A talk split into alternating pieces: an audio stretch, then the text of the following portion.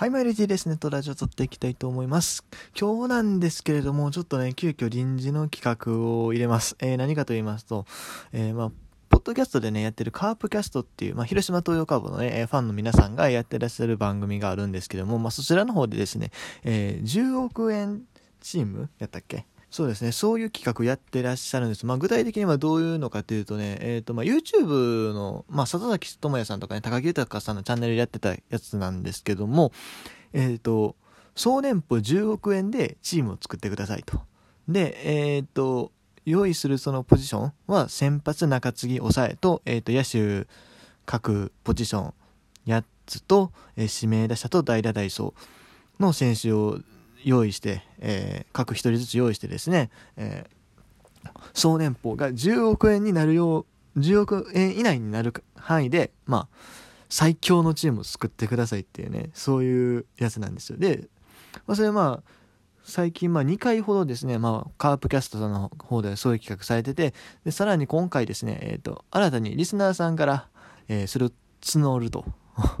リスナーの皆さんどういうふうに考えますかということでね、あの出てましたので、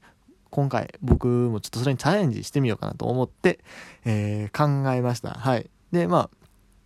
まあ、すでにも考えてあるので、それをですね、えー、今からまあ発表して、えー、まあその内容をですね、えー、カープキャストの方にお送りするということを今日はしていきたいなというふうに思います。まあ今日はね、えー、もう全体的なお話をして、えー、まあカープキャストさんの方で多分それが上がると思うので、まあ僕がその送った内容っていうのがね、キャプスカープキャストさんの方でまあ取り上げていただく機会があると思うので、えー、まあそれがまた出たら、その配信がまた出たら、えー、それ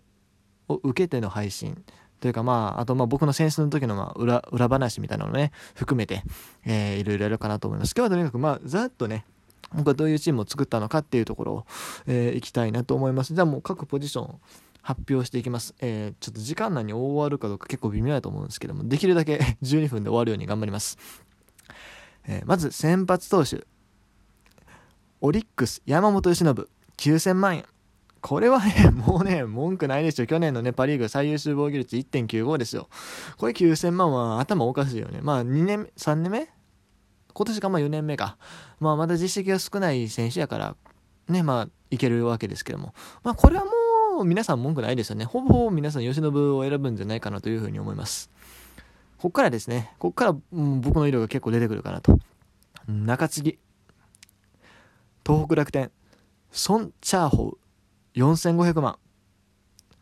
これは結構意外というかね、あの、カープキャストさんがその2回やった中で1回も出てこなかったですね、ソン・チャウホー。まあおそらくね、カープファンの方が多いからね、えー、そのパ・リーグのピッチャーっていうのはあんまり出てこないのかなって思ったんですけども、このソン選手はですね、台湾出身の右のピッチャーで、え、僕もね、正直な話で、このドラフトを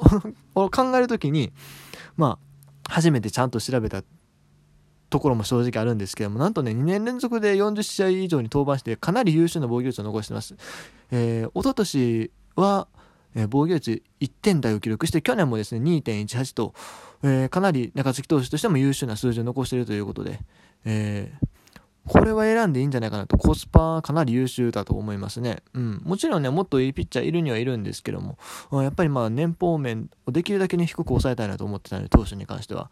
それでいくと、この孫投手かなりいいかなと思います。はい。あ、ちなみに今回外国人枠の制限はありませんので、えー、はい。僕はかなり外国人多めに選んでます。えー、次、えー、抑え、東北楽天、森原康平、4500万。これ結構意外なセンスかもしれないですけども、えっ、ー、とね、今年ね、あの、松井裕樹さんが先発転向するじゃないですか、東北楽天は。それで、えー、抑えのピッチャーとして期待されるのがこの森原なんですよ。えー、サイドスローだったと思うんですけど、ですか。えっ、ー、と、去年の防御率が1.97と。あれ？サイドスローやったっけ？ちょっとあんま適当なこと言わん方がいいわ。ちょっとやったような気すんねんけど、はい、嘘です。えー、スリークォーターでした。多分、サイドスローは高梨かな。ごめんなさい。勘違いしてました。えー、でもね、えー、去年結構60試合ぐらい投げて、ね、防御率1.9なかなり優秀な数字を残しての、まあ、今年の抑え転向ということなんで、まあ、他のね、実績のある抑え投手とっても良かったんですけど、やっぱりここもね、年俸面です、年俸面。年俸面を考えると4500万で今年、まあ、抑えとして期待された森原投手っていうのが、まあ、一番、えー、いいのかなというふうに思いまして、えー、森原投手を選びました。と、まあ、こうね、パ・リーグが、ね、結構連続しましたが、次、キャッチャー、森友哉、埼玉西部、2億円。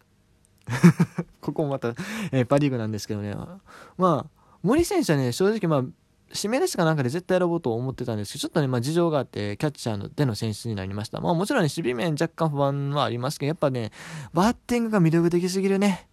3割2分9に首位打者取って、しかも長打も打てると23本と。ね、これはやっぱ必須かなと。まあ、2億出しても全然いいかなと。しかもキャッチャーやしね。まあ、もちろんキャッチャーじゃなくても僕は出すつもりでしたけども、取りに行くつもりでしたけども、えー、今回キャッチャーで選びました森友哉選手。そして、えー、ファースト、オリックス、中川圭太、2800万。ここ2年目の選手ですね。えー、東洋大学7位で指名されて、えー、去年、交流選手エラ者を取って、えー、シーズン通しても2割8分8厘と、えー、結構割といい数字を残しました。もちろんいろんなポジションね、ライトとかサードとかもできる選手ですけども、今回はまあいろんな事情があって ファーストの選手になりました。いや、ファーストのね、他の選手が結構年俸高くて、っていう感じですね。うん。まあ、長打がね、正直そんなに多くないんですけども、正直うちのチームに関しては他はけ他に結構長打を打てる選手がいるので、まあ、ここでね、打率の高い中中川選手を選んでおいても全然問題はないかなというふうに思っています。はい。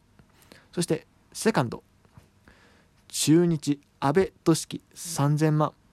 はい、もうこの阿部選手はね、正直もうマストでしたね。うん。だってね、あの、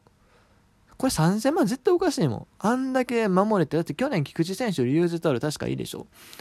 そんだけ守れて、しかも打率もね、2割9分1にホームランもね、えー、広い名古屋ドームで、えー、7本でしたっけ？打ってますから、全然バッティングもいいし、えー、守れて。いや、これ3000万絶対おかしい。4000万やな。まあ実績は1年分しかないからあれやけども、まあ、4000万は出したれよ、中日。まあ今回はありがとうございますって感じなんですけどね。まあ、安倍選手選びました。これはもうマストでしたね、僕の中で。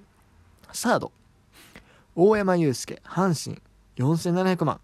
ここはね、えー、まあやっぱ得点圏打率がいいですよね。大山選手、なんやかんやで。得点圏、得点圏打率がいいし、えー、まあ打率がね、ちょっと2割6分切ってるのは寂しいところあるけども、14本長打力もありますし、えー、あとやっぱり守備範囲が広いよね。強肩やし。うん。なんかここも、まあ僕の中で割と最初に決まったところですね。ショート、東北楽天、茂木英五郎、8100万。はい、またちょっと楽天がね、多く 多いなって感じなんですけども、えー、茂木選手ね、やっぱ、他のショートと比べたときに、まあ、走攻守のバランスが取れてるかなと思いましたね。うん、攻撃面2割8分2に13本打って、しかも守備範囲もまあまあ広いですから、まあもちろんね、守備だけで言えばね、源田選手とかもいいんですけども、トータルで考えて、あとまあ今回のね、年俸面のことも考えたら、茂木選手が一番良かったですね。チーム編成上バランスがいい選手だなと思いました。そして、レフト。東北楽天。ステフェン・ロメロ、6600万。また楽天ですけども。いや、だってロメロやで、3割5厘打って、えー、去年ね、多分90試合ぐらいなんですよ、出場が。それで18本打ってんですよ。そう、怪我が多いのがちょっと猫やけども、今回はそんな関係ないっていうか、あんまり気にしてないから、そう。その90試合ぐらい18本打って、まあ多分シーズン通してはまあ20本余裕でこうで30本近くをね、打てるであろう選手が6600万しか、しかも打率もこんだけ残してね、3割5厘ですよ。まあもちろん契約遅れたっていうのもあるんですよ。これは取り、取らなあかんよね。これは取りに行かなあかんよねっていうことで、えー、選出しました。はい。そして、えー、センター、西川龍馬、広島東洋6800万。ここまでやっぱりね、あの、走行してバランスの取れた選手かな。まあ、あんまり盗塁とかは多い方ではないんですけども、2割9分7厘打って、なおかつ、えー、16本、ある程度長打も打てると。ね、えー、今年は秋山翔吾のような、ね、活躍をしてほしいなと個人的には思うんですけども、センターの守備もね、別に悪くはないんで、まあまあいい方じゃないですか、守備範囲もそこそこある、あると思うんで。はい。まあ、ここからね、もちろん、来年以降、ね、年俸上がっていくと思うんですけど、今年は6800万円取れるんであれば、まあ、絶対取りましょうということで入れました。もちろんね、近本とかも良かったんですけどね、他のやっぱ、長打打てる選手が結構取れたんで、えー、近本は外しました。すいません。えー、ライト、太田大使、1000万、北海道日本ハムですね。えー、まあやっぱり打率2割8分9厘20本っていうね、まあバッティング面もそうですけど、やっぱり守備がいいから、そう、このバッティングとこの守備力を合わせたら合わせて1億はねすごいお買い得やなと思いまして、えー、入れました。指名打者、えー、ソフトバンクグラシアル1500万。いやこれもね僕3億ぐらい思ってたんですよ9番やし1500万でこれは取るでしょ。去年だって100試合ちょっとしか出てないんですよ。キューバの代表の都合とかもあって。それで、切れ出す気投出してないんですけど、3割1分9厘打って、なおかつ28本。これシーズン通してて出たら、まあもちろん多少落ちるかもしれへんけども、40本ぐらい打てるんですよね。この選手1500万円取れるなんて絶対取るでしょということで、えー、取りました。そして、えー、代打、原口文人、阪神タイガース2800万。まあ、ここに関しては説明不要ですね。えー、ダイソー、ここね、普通シュート行くんですけれども、僕は違います。東北楽天、辰巳涼介2200万。これなんでかっていうと、まあ、盗塁技術、盗塁技術、もしかしたらシュート選手に劣る部分もあるかもしれへんけれども、やっぱダイソーからの守備固めって絶対あると思うんですよね。で、守備が、守備面で言うともうシュート選手圧倒的に辰巳選手なんで、そう。で、別に辰巳選手ももちろん盗塁、走塁技術結構高いですから、やっぱ総合的に考えたら辰巳選手を入れといた方がいいかなと思いまして、えー、2200万で辰巳選手を取りましたと。これでね、えー、合計10億です。えー、打線で言うと、西川、茂木、森、グラシアル、ロメロ、太田、大山、中川、阿部の並びに並びになります。えー、1番からえー、8番ま、7番までね、えー、去年2桁以上打ってる選手で、なおかつ打線のラインナップの中で、えー、去年、2割8分以上を記録した選手が8人ですね。大山以外全員2割8分以上打ってる。かつ、ま、森とか大山っていうのは結構得点圏に強いバッターなので、そういうところも考えると、この打線はかなり強力やと思うし、守備面も割といいと思う。うん、平均以上はあると思うんで、もうこのチームかなり強いと思うんですけど、皆さんどうでしょうか？カーフキャストのね、リスナーの皆さんどうでしょうか？ということで、えー、僕、T の考える10億円チームでした。